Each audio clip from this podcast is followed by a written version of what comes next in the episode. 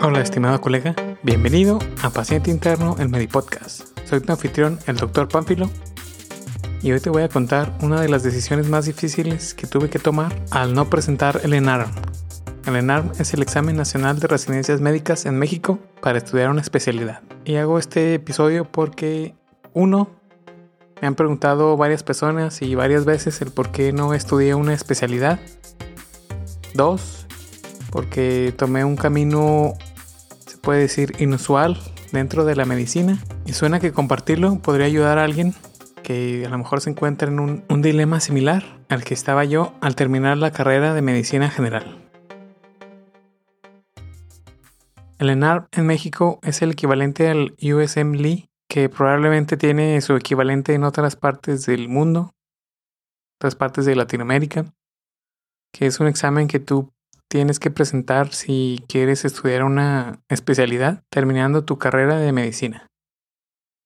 Pero antes de platicar la historia, quiero mandar un especial saludo a Naye Villafaña en arroba Nan Villafana y a la doctora Amalia Salazar. Tuvimos una entrevista en el episodio pasado y se quedaron muchas cosas ahí fuera del aire porque nos extendimos casi dos horas y, y más de dos horas pero te quiero presentar una pequeña audio que se quedó fuera del episodio pasado, que, que es un mensaje para los que presentaron su ENARMA, su ex examen de residencias esta semana pasada, estos días. Entonces te presento primero este mensaje de la doctora Amalia Salazar. Para los que sí decidieron presentar el examen de residencias, vamos a escucharlo. ¿Qué, qué consejo podría darles a los, a los chicos que, que están por presentar su examen, a los que lo pasaron, que van a hacer su especialidad y a los que no lo han pasado? Bueno, a los que se están preparando, sobre todo ahorita, que ya va a ser el examen, es que tengas la seguridad que vas a pasar y que eres el mejor. Que nunca dudes de que es que él va a pasar y yo no. O sea, quítate esa mentalidad de mediocre porque si tú estudiaste ya para médico, es porque tú puedes. Y que si no llegas a pasar el examen, no hay ningún problema si no lo llegas a pasar. Vuelve a intentarlo porque estoy segura de que lo vas a pasar. Solamente tienes que ser disciplinado y tomarte el tiempo, ya sea todos los días, estudiar un capítulo y que le tienes que echar ganas para ser el mejor. Yo creo que ningún doctor, ningún especialista es malo, ni ninguno somos malos.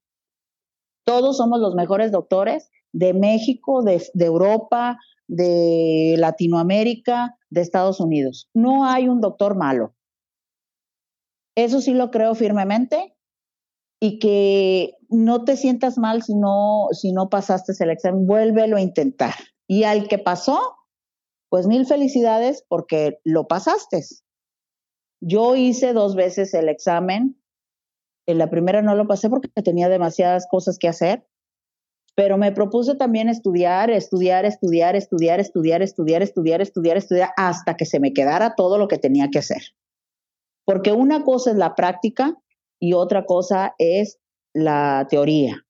Entonces, lo que ellos te piden son la teoría. Y es tan, tan fácil eh, eh, leer y aprender. En la práctica es diferente, porque en la práctica no te vas a estar acordando de, ay, esto o lo otro, ay, ¿cómo voy a meter esto? Entonces, no te preocupes si no lo pasas, tienes que volverlo a intentar y vas a ser el mejor, lo vas a pasar. Lo vas a pasar. Volvemos a la historia.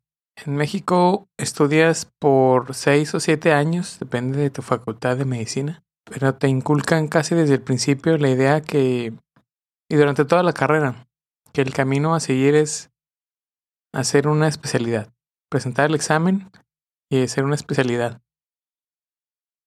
Entonces debes como seguir ese camino de seguir estudiando una especialidad si no, no eres nada, si no eh, fracasaste como médico, y desde que estás en los primeros años, todos los doctores, todos tus compañeros, todos tus amigos que no están en medicina te preguntan qué especialidad quieres estudiar. Entonces, una de las cosas así que más me acuerdo es que, primero que nada, una, no hubo así ninguna materia que, que me gustara así como al 100%. Que se me llamara mucho la atención. Y no había así alguna así que súper, súper me gustara. Entonces, después de esos seis o siete años, tienes que hacer un año de internado. Ese sí me sirvió un poquito más. En el internado sí me di cuenta que no me gustaba para nada. Sí, terminé odiando ginecología y obstetricia. No me gustó pediatría tampoco. No, no, no estaba tan chido ver a los, a los pequeñines. Medicina familiar eh, no me gustó ni me ni lo odié. Medicina interna estaba más o menos interesante, pero no, no era mi favorita. Las que me gustaron un poco más fueron cirugía y urgencias, pero así tampoco no terminaban de convencerme. Esas son las que teníamos en el hospital. No, era un hospital de segundo nivel y no, no teníamos, no tenía tanto acceso a más especialidades como, como otros hospitales u otros compañeros. Entonces, hasta ese mundo, hasta ese punto era el mundo que conocía de, de especialidades. Después del internado sigue un año más de servicio social, que te mandan a ciertas comunidades de rurales. Y pues ese año, de hecho, me gustó más que el internado. Estaba más tranquilón. Eh, lo hice en una unidad móvil que tenía sus ventajas y desventajas en comparación a los que se quedaban fijos en los centros de salud rurales. Una de las desventajas es que siempre me tenía que estar moviendo, entonces no tenía mucho tiempo de, de estar llevando mis libros o, o estudiar. Estudiaba cuando podía realmente. Eh, ahí es donde empiezas a pensar las posibilidades, donde todo empieza como que la presión, porque todos mis compañeros estaban preparándose para presentar el arma. Y entonces en, mi mente pensaba, pues si no me gusta así como que ninguna especialidad, no, no vale la pena eh, hacer el registro, además voy a gastar el dinero y no me siento lo suficientemente preparado. Entonces, pues a todo el mundo le dije, no, voy a esperar un año mientras me voy a dedicar a, pues a trabajar, a, sacar dinero. Eso es lo que empecé a pensar. Espero un año y mientras me pongo a trabajar y a ganar algo de, dineros. Entonces entré a trabajar a la Cruz Roja en urgencias, que era algo que sí me llamaba la atención. Apliqué un intercambio en cirugía en Europa y de hecho justo cuando inicié a trabajar en la Cruz Roja me llegó una carta de aceptación del intercambio y de hecho en los primeros días tuve que decirle a mi jefe, oye, ¿sabes qué? En seis meses tengo que ir a Europa. Y afortunadamente no hubo ningún problema con él. Dijo, ah, sí, no, no hay problema. Este, pues mientras eh, trabajas aquí. Y le dije, no, pues es que es por un mes y medio, más o menos. Eh. Ah, pues no, nomás eh, pides un permiso y te buscamos quien pueda cubrir tus guardias. Entonces fueron de gran apoyo ahí. Todos los de los de la Cruz Roja. Y después de eso, o sea, después de estar unos seis meses en la Cruz Roja, ya pude ir a, rotar por cirugía en el primer mundo. Es una de las cosas más interesantes que vi por allá es cómo usaban el robot Da Vinci, lo usaban en, en las resecciones prostáticas. Roté por cirugía vascular, pero la cirugía que más me sorprendió no, no fue ninguna de cirugía vascular o operar del Da Vinci, sino fue una entero, entero anastomosis. Probablemente han entrado ese tipo de cirugías entero, entero anastomosis. Entonces se, se tardan más o menos cuatro horas de sutura porque tienes que hacer la cerosa, cerosa, mucosa, mucosa, cerosa, cerosa, mucosa, mucosa. Entonces mi supervisor allá en Europa me dijo que había una cirugía programada para una entero, entera anastomosis y que si quería podía entrar a ayudar. Dije, ah, pues ahí vamos, sí voy. Y dije, bueno, pues cuando termine, salga de la cirugía, ya va a ser la hora de comer. Entonces nos vamos a tardar esas tres, cuatro horas. Y pues está bien, no hay problema. Sí entro. Ya entrando, ya dentro del quirófano, pues empezamos a abrir por planos. Llegamos a la lesión, hicimos la enterectomía de esa sección. Y llegó la hora de hacer la anastomosis. Y el cirujano principal pide un instrumento que no había escuchado en la vida.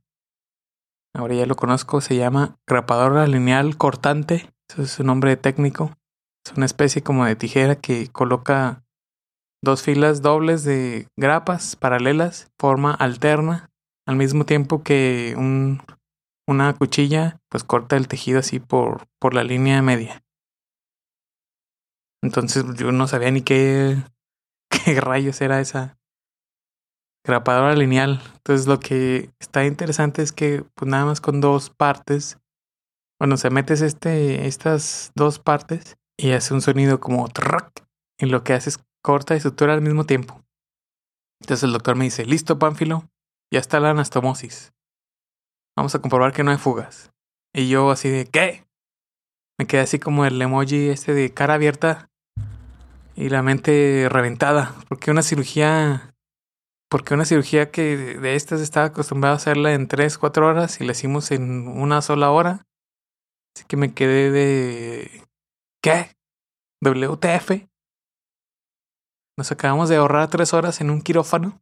Y es las cirugías más sorprendentes que, que ahora en retrospectiva me hacen pensar que fueron inspiración para, para estar donde estoy ahora. Bueno, entonces ya regresé, seguí trabajando en la Cruz Roja, pero pues dije también tengo que hacer más, ¿no? Tengo que seguir ganando pues algo de dinero para seguir manteniéndome. Fui también a la Facultad de Medicina a presentar un proyecto y me dieron la oportunidad de dar un curso de tecnología, búsqueda avanzada de información e informática médica. En ese entonces me ofrecieron 1.700 dólares por ese curso. Después me dieron la clase de informática médica en la misma facultad. Seguí trabajando en la Cruz Roja también. Entonces ya daba, ya daba el taller, daba clases trabajaba en la Cruz Roja. También entré a ayudar a una clínica de gastroenterología que estaba muy cerquita de mi casa. Soy aficionado de los carros. Me encantan los automóviles. También vendí algunos automóviles. Pero siempre como que en mi mente estaba la, idea de que tengo que hacer algo diferente en el campo de la medicina. En lo personal sí me cuesta mucho enfocarme en algún trabajo que no disfrutaría o que no me gusta entonces, para mí, eh, cualquier cosa que hago tiene que tener algún valor o relevancia, no solo cumplir con cuotas o, beneficiar algún sistema de salud o alguna institución ahí. Entonces, eh, estando, bueno, con todas las experiencias que tuve, finalmente me di cuenta que, que me gustaba vender, negociar, entender por qué los pacientes o clientes compran algo, eh, todo el mundo del emprendimiento. Entonces empezó a gustarme mucho más que... Y, y más porque pues sí ganaba un poquito de dinero, ¿verdad? Era, me iba relativamente bien. Entonces ya para el segundo año, donde pues, me tocaba ahora sí presentarlo, ya mejor decidí no, no hacerlo y dedicarme 100% al mundo del emprendimiento. En el episodio 12 de la segunda temporada, les voy a poner un link de abajo de todos modos para que lo escuchen. Platico cómo junté esos 690 mil pesos, que son 34 mil dólares más o menos, para iniciar mi propio negocio. La otra pregunta que me han hecho mucho es si ha valido la pena quedarse como médico general. Y a mí personalmente, les puedo decir, para mí personalmente, este es muy un caso inusual de la medicina, como para mí ha valido la pena 100%. He conocido gente súper interesante en el mundo médico, en el mundo de los negocios. Hemos creado convenios y relaciones, conocido inversiones, presentado proyectos de forma internacional y le hemos ayudado a algunos otros doctores a hacer presentaciones para sus proyectos, para sus, sus emprendimientos propios también. soy emprendedor, también estudié una maestría en investigación, también soy científico inicié este podcast. He aprendido bastante de redes sociales, de mercadotecnia, de ventas, de negociaciones. El próximo paso será de estudiar sobre inteligencia artificial en la salud, que es lo que viene muy fuerte. Estudiar de inversiones. Me gusta también la parte de finanzas. Y la verdad es que en lo personal, si me pusieran a mí a hacer guardias otra vez, a pelearme con directivos, con superiores, probablemente encontraría la forma de hacer negocio de todos modos. Ahí también, también buscaría la forma de, de negocio, emprendimiento dentro de los mismos hospitales. Pero así, no, una vida en el hospital no, esa no era para mí. Algunos de ustedes son más valientes que yo y han decidido estudiar una especialidad que para nada es malo, es algo un poquito más estable que ser emprendedor. Cuando terminen y obtienen su base, tienen ya turnos definidos, que es pues, nice tener así un poquito más cómodo, si le podemos decir así, entre comillas recibes un buen salario cuando ya tienes también tu base, una pensión, una jubilación. Y como emprendedor tú tienes que ver por, por ti mismo todo eso y por gente que empleas también. Pero la verdad es que nunca he volteado atrás desde que decidí, desde que salí de la facultad. Ese ha sido más mi camino por la parte del emprendimiento, que tiene sus altos y sus bajos. Y he visto los dos lados de, de la moneda, ¿no? Doctores decir que tal vez hubieran estudiado administración, empresas o negocios y empresarios que o emprendedores que les hubiera gustado saber más de medicina o que entraron pero no terminaron, se quedaron pensando qué, qué podrían haber hecho. Pero ambos lados es igual de difícil, ¿eh? o sea, no, les, no hay ningún lado más fácil. Los empresarios trabajan igual de duro que los doctores y los doctores trabajan igual de duro que los empresarios. La diferencia solo está en si lo disfrutas o no lo disfrutas. O si se vuelve una carga o algo que te esté ahí molestando. En lo personal, honestamente no, no parece que existe otra profesión tan gratificante como la medicina. Obviamente hay tiempos difíciles, horas largas, días malos, muchísimo trabajo, nada que sea fácil, vale la pena hacerlo. Si esa es una tarea que es así demasiado fácil, te vas a aburrir, no te vas a sentir orgulloso. Entonces los retos están en ambos lados y la idea es que los disfrutes lo más que puedas. Busca algo que realmente te llene y te dejo con esta reflexión para terminar. Intenta averiguar qué quieres hacer. Si en el fondo Intenta averiguar qué quieres hacer, no en lo que eres bueno, sino en lo que quieres lograr. ¿Cómo te ves en 10, en 20, en 30 años? En esta vida tenemos nuestro tiempo limitado y no querrás arrepentirte de no buscar las oportunidades que realmente deseas. Entonces define tu objetivo y intenta obsesionarte con obtenerlo. Así es como muchas de las personas que conozco que son exitosas lo han hecho. Tienen que empezar por, pues a veces de la nada, pero es algo que los apasiona. Si a ti te apasiona y este objetivo, hacer una especialidad médica, hazlo. Haz, haz, el, haz el examen cuantas veces sea necesario para pasarlo. Investiga lo más que puedas para, para estudiar, para disciplinarte, qué hospitales hay. Pregunta a los que ya están en, esa, en esos hospitales, en esas especialidades, qué es lo bueno, qué es lo malo. Ponte obsesivamente a, a obtener el mayor, la mayor cantidad de información que puedas. Todo así obsesivamente a tu objetivo. Y estoy seguro que lo vas a lograr. Si te sientes en un dilema igual al que yo estuve y no sabes qué, qué hacer, no dudes en mandar una pregunta al mensaje directo de Twitter a arroba panfilodr. Arroba panfilodr. Si puedo ayudarte con alguna duda de informática, investigación, emprendimiento, que son mis áreas de experiencia, con mucho gusto puedes preguntar. También está el correo px.interno arroba gmail.com. Lo repito, px.interno arroba gmail.com. El Facebook como paciente interno Medipodcast y otra vez el Twitter, Panfilo DR, arroba Panfilo DR. Ese es todo el episodio de hoy y nos vemos en el próximo episodio. Bye.